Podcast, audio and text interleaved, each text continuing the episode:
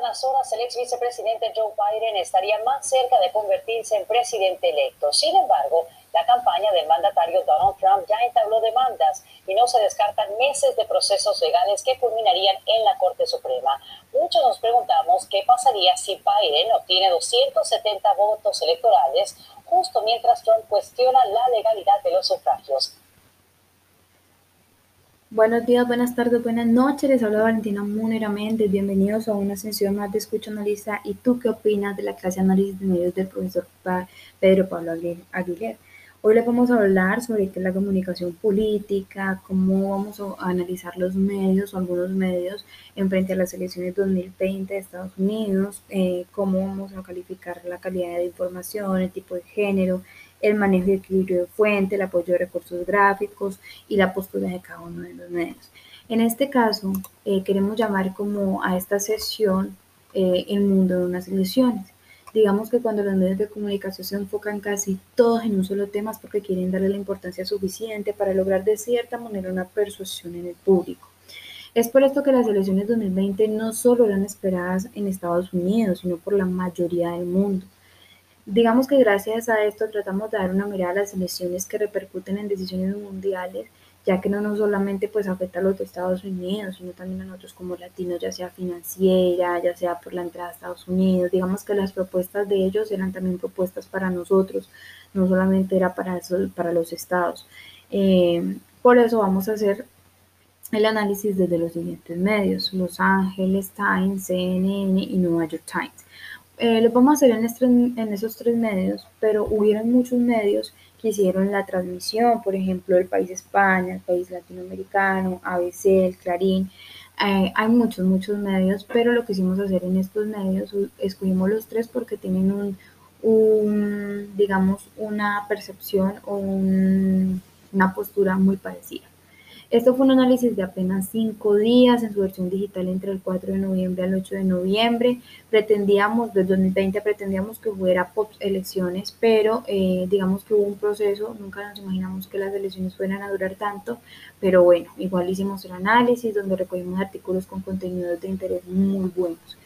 Digamos que como la cobertura se hizo en tantos medios, pues elegimos estos tres para el análisis. Eh, digamos que para poder empezar a enfocarnos sobre el tema principal, que son las elecciones, debemos conocer el contexto en el que nos encontramos ahorita todos los colombianos.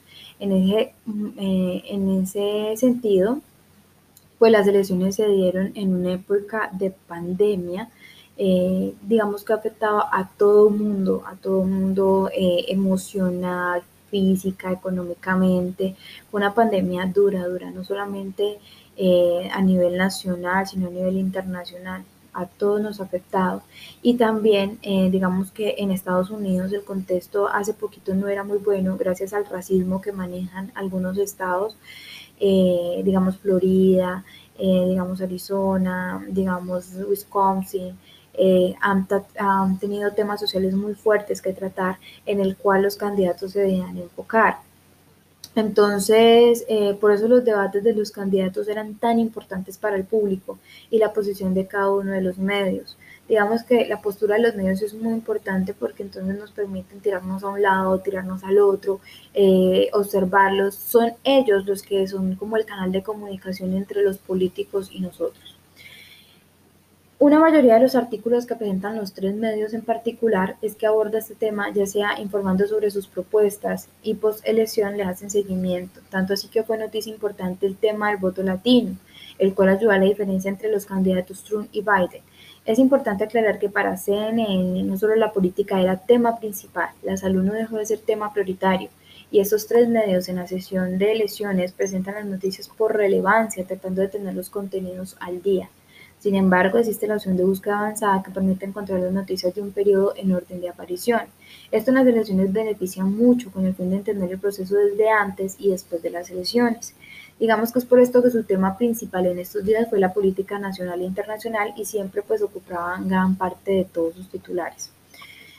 Eh, bueno, podemos enfocarnos también en que un medio de comunicación logra persuadir al público cuando tiene un apoyo gráfico eh, suficiente como para que no nos aburramos con el tema. Entonces, durante el análisis encontramos que el CNN, el contenido gráfico, es muy activo y muy entretenido, ya que además de apoyar con imágenes, también encuentra videos en la página web.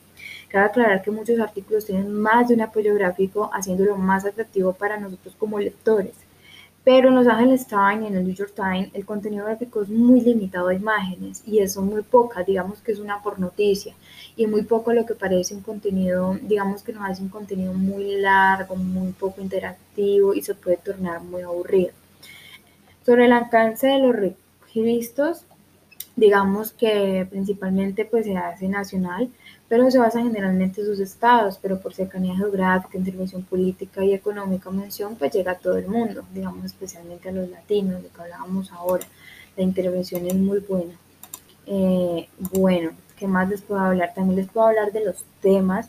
Los temas que se abordaron durante los días de análisis casi no variaron, pues porque estábamos haciendo un seguimiento a las elecciones, aunque se reitera el de la salud por el contexto histórico que estamos pasando, como se mencionó anteriormente digamos que explica la coyuntura de vida en el mundo, también se, reitera, se reiteran temas sociales como el racismo que se ve en algunos estados, sin dejar a un lado todo lo relacionado con la política, además son cuando los resultados empiezan a cambiar. Eh, digamos que en ese momento tenemos el caso de Donald Trump, como lo decía en la intro, eh, estaba eh, poniendo en duda los votos estaba diciendo que lo estaban robando, entonces en ese momento se crea un debate y justo en ese momento pues Biden empieza a tomar la delantera.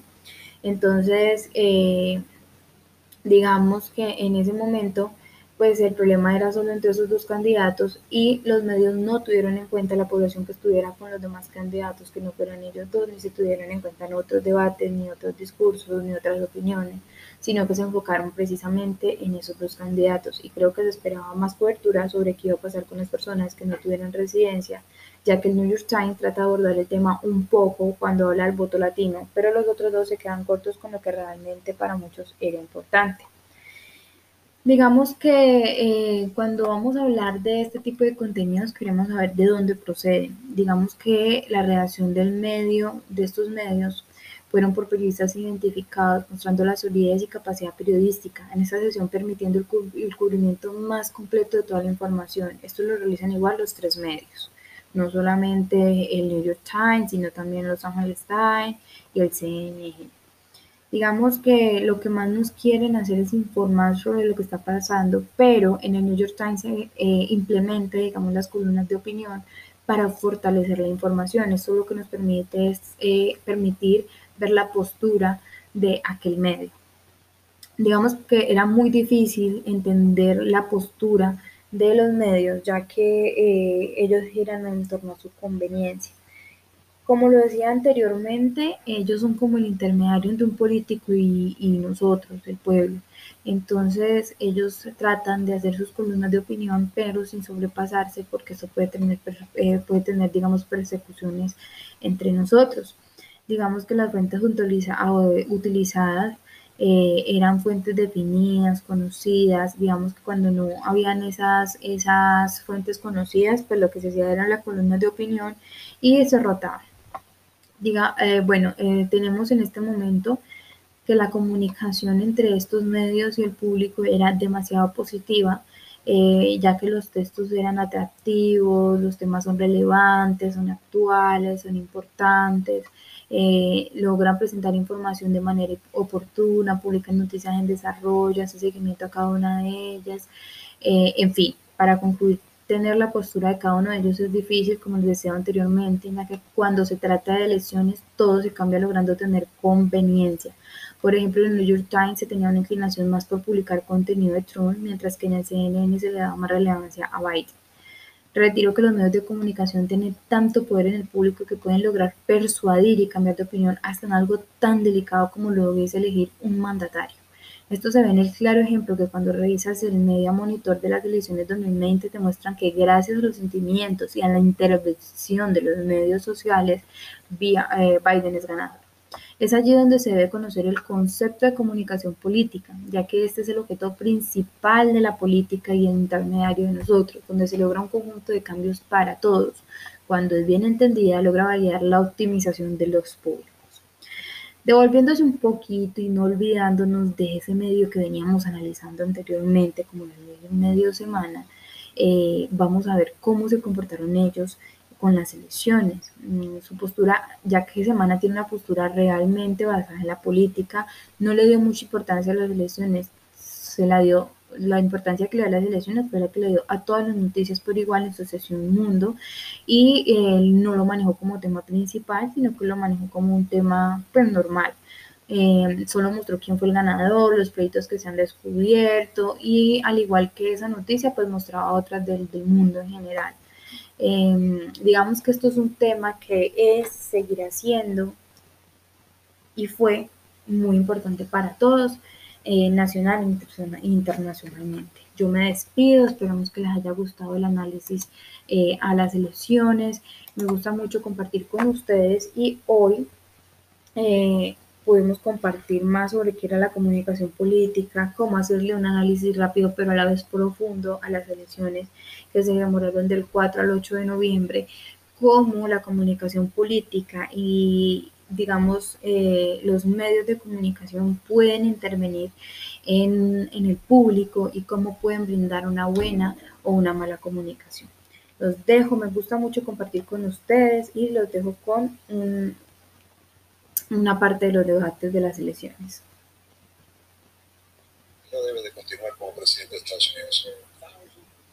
Estamos en una situación donde hay miles de muertes al día.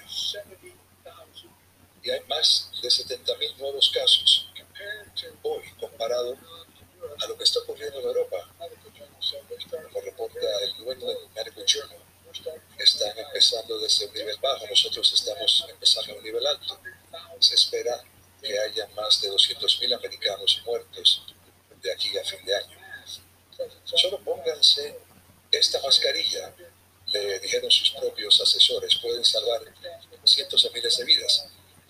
Pero el presidente no tiene ningún plan, no tiene plan comprensivo. Lo que yo haría, eh, haría motivar a las personas que se pusieran mascarillas todo el tiempo que mejoraríamos eh, las pruebas rápidas, que estableciésemos estándares nacionales eh, para abrir los colegios, los negocios y darle los recursos necesarios para que lo realicen.